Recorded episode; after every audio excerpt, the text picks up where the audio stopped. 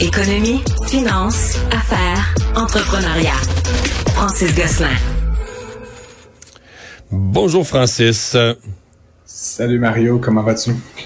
Ah, je vais très bien. Alors, Investissement Québec qui a payé pour une étude et encore la même firme qu'on retrouve, là, firme de consultants international majeur, McKinsey. Cette fois-ci, c'est une consultation, ou en tout cas des, des conseils stratégiques sur la filière batterie. Euh, en fait, c'est si c'était des conseils, Mario, mais il s'agit d'une étude. Donc, ultimement, on a payé 495 000 dollars plus taxes pour euh, un PDF, j'imagine. Euh, malheureusement, le document n'est pas n'est pas disponible pour la consultation par les citoyens ou les contribuables. On devine qu'il doit y avoir une dimension stratégique à ça. McKinsey, qui depuis quelques années publie d'innombrables études sur cette filière-là, donc il a possiblement réutilisé certains éléments qu'elle a vendus à d'autres dans le monde. Copier-coller. ils font ça dans les, films, dans les films de publicité, des fois, des, petits copier-coller ah, quand ils font une stratégie de com ça reste euh, donc particulier et surtout comme on dit qu'on apprend ça donc à travers le, donc le, journal de, de, Montréal. Euh, rappelons que McKinsey là, avait été euh, ben, pas dénoncé, mais en tout cas on avait relevé là, que le gouvernement Legault avait payé euh, Mario, 35 000 dollars par jour pour les conseils de McKenzie au plus fort de la pandémie de COVID-19, euh, ce qui avait mené à des honoraires d'à peu près 2 millions de dollars pour quelques jours de travail. donc, c'est, c'est quand même complètement aberrant, sachant évidemment aussi que euh, il y a assurément des compagnies, des cabinets conseils locaux, là, montréalais, québécois, qui sont en mesure de faire ce type d'études-là on pourra évoquer que McKinsey a, oui, accès à certaines informations là, de par sa, sa position privilégiée à travers dans le monde, mais, euh, c'est quand même... Euh, ça. Euh, ah, ils, sont, ils sont très bons, Mario, mais est-ce qu'ils sont dix fois meilleurs que, que, que le cabinet local de, de quelques dizaines, quelques centaines d'employés qui peut évidemment faire un benchmark international, qui peut avoir accès à des décideurs à l'étranger? Euh, on, en parlait hier, Mario, le Canada, ça a été annoncé, était le deuxième pays au monde dans la filière batterie. Comment se fait-il qu'on n'est pas capable de faire appel à des chercheurs et à des, à des, euh, des cabinets conseils d'ici pour, euh, pour conseiller de nos institutions? C'est quand même très, très, très étrange. Et surtout que ce document-là, ultimement, on ne sait pas ce qu'il contient. Donc, est-ce que c'est trois pages, dix pages, cinquante pages? Est-ce que c'est deux heures de travail, cinquante heures de travail? Encore une fois, on a l'impression que c'est comme de l'argent qui est un peu détourné là, de nos institutions par, par, euh, par McKinsey et qui est sans, sans commune mesure là, avec la valeur qui est, qui est apportée véritablement là, aux institutions. Donc, encore une fois, un, un sujet que j'espère on, va continuer de fouiller dans, les, dans les prochaines semaines à savoir qu'est-ce qu'est-ce qui vaut 500 000 dollars dans un PDF euh, euh, qui a été envoyé à Investissement Québec les conseils soient bons, pas à peu près. J'ose l'espérer. Faut, faut que les, les, les, les, conclusions soient géniales. Euh, tu nous parles de la, de la Fed, là, de, la, de la Banque centrale américaine, évidemment, euh, dont les, les minutes des dernières réunions euh, ont été quoi rendues publiques euh, et ça, ça suscite pas mal d'intérêt là, pour essayer de deviner la suite des choses dans la hausse des taux d'intérêt. Oui, évidemment. Donc, c'est une pratique qui est, courante, Mario, là, suite aux rencontres de la Fed, desquelles euh, sortent les, les, les ajustements de taux. Là, on va dire depuis quelques mois, c'est ça, surtout des hausses de taux. Mais, mais habituellement, à toutes les rencontres de la Fed, il y a une publication de ce qu'on appelle les minutes. C'est essentiellement le procès verbal de la rencontre qui est un petit peu édité, là, tu peux l'imaginer. Euh, et donc, on, on c'était aujourd'hui que la Fed euh, euh, faisait paraître ces minutes de la rencontre de début novembre, donc 1er et 2 novembre. et donc, essentiellement, ce qu'on apprend, c'est que la la grande majorité des, des, euh, des directeurs là, est en faveur de ralentir le rythme de l'augmentation des taux. Euh, il est même mentionné spécifiquement là, que assurément on va pas augmenter de plus d'un demi-point lors de la prochaine opportunité euh, les 13 et 14 décembre.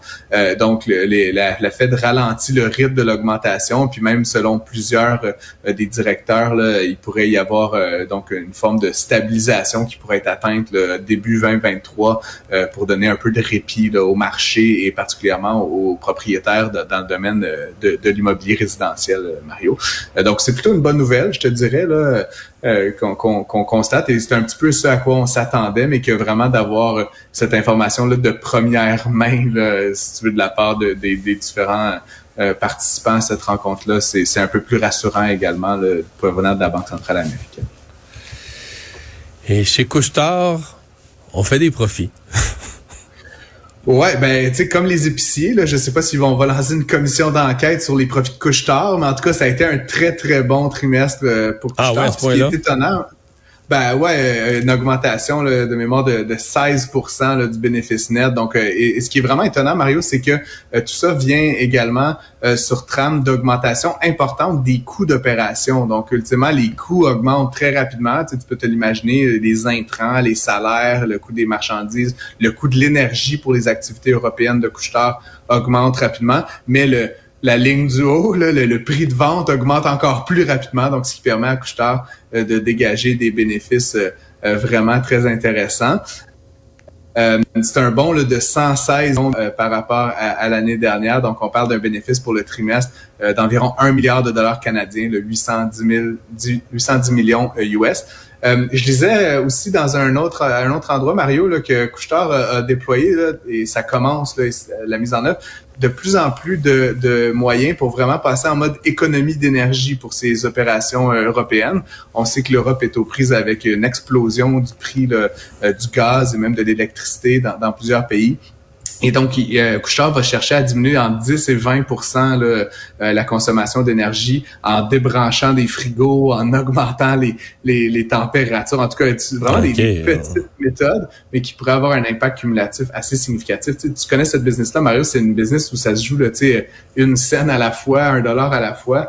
Euh, énormément de volume, très petite marge. Donc, tout ce qu'ils peuvent faire de manière intelligente pour euh, diminuer les coûts, ben, ça va se refléter dans des bons prochains trimestres pour Couchetard, assurément.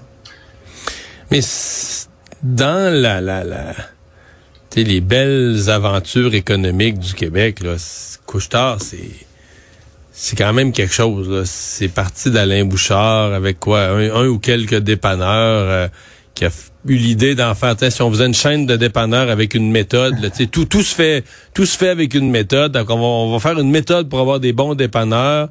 Euh, on en fait une chaîne puisque c'est devenu aujourd'hui mondial, rentable. Ça n'a pas d'allure. C'est un succès. Là. il n'y a pas beaucoup de faux pas. Hein. Ils se sont pas cassés la gueule souvent dans des acquisitions. Je dis pas que c'est parfait, mais ils ont pas eu dans leur croissance tant de faux pas que ça. Ah, non, non, effectivement. Puis, euh, tu sais, comme tu le disais, c'est une entreprise de, qui est partie de manière relativement modeste, qui est aujourd'hui en Europe, aux États-Unis, avec plusieurs bannières. Là, les, et au Canada, non seulement on a Couchetard, mais on a Mac. Euh, en Europe, il y a Statoil. Aux États-Unis, Circle K. Euh, c'est une entreprise qui embauche plus de 100 000 personnes. Donc, c'est vraiment un, très, très gros employeur à l'échelle mondiale. Et, avec un chiffre d'affaires de mémoire d'autour de 70, 75 milliards de dollars. De mémoire, c'était la c'était la plus grande entreprise canadienne du point de vue des, euh, du nombre d'employés et possiblement parmi les plus grandes du point de vue des revenus. Euh, donc, encore une fois, un, vrai grand succès. Puis ça reste une entreprise euh, d'ici, donc effectivement, de, de quoi ah, être fier. Son siège, social, son siège social toujours ici, là. Effectivement, donc euh, de quoi être fier. En même temps, comme je le dis, on, s'inquiète sur l'augmentation des prix dans l'alimentation. Ben, il y a certainement aussi euh, le volet la distribution euh, de détails du quotidien là, qui, est opéré par Couchetard, qui semble aussi très bien fonctionner. à la limite, tant mieux pour Couchard, mais peut-être garder un œil aussi là-dessus du point de vue des consommateurs. ça, ça, contribue forcément à l'augmentation de l'inflation, de savoir que les prix augmentent également dans ces points de vente là, un petit peu partout au monde. Francis, merci beaucoup. À demain. Je t'en prie, à demain. Au revoir.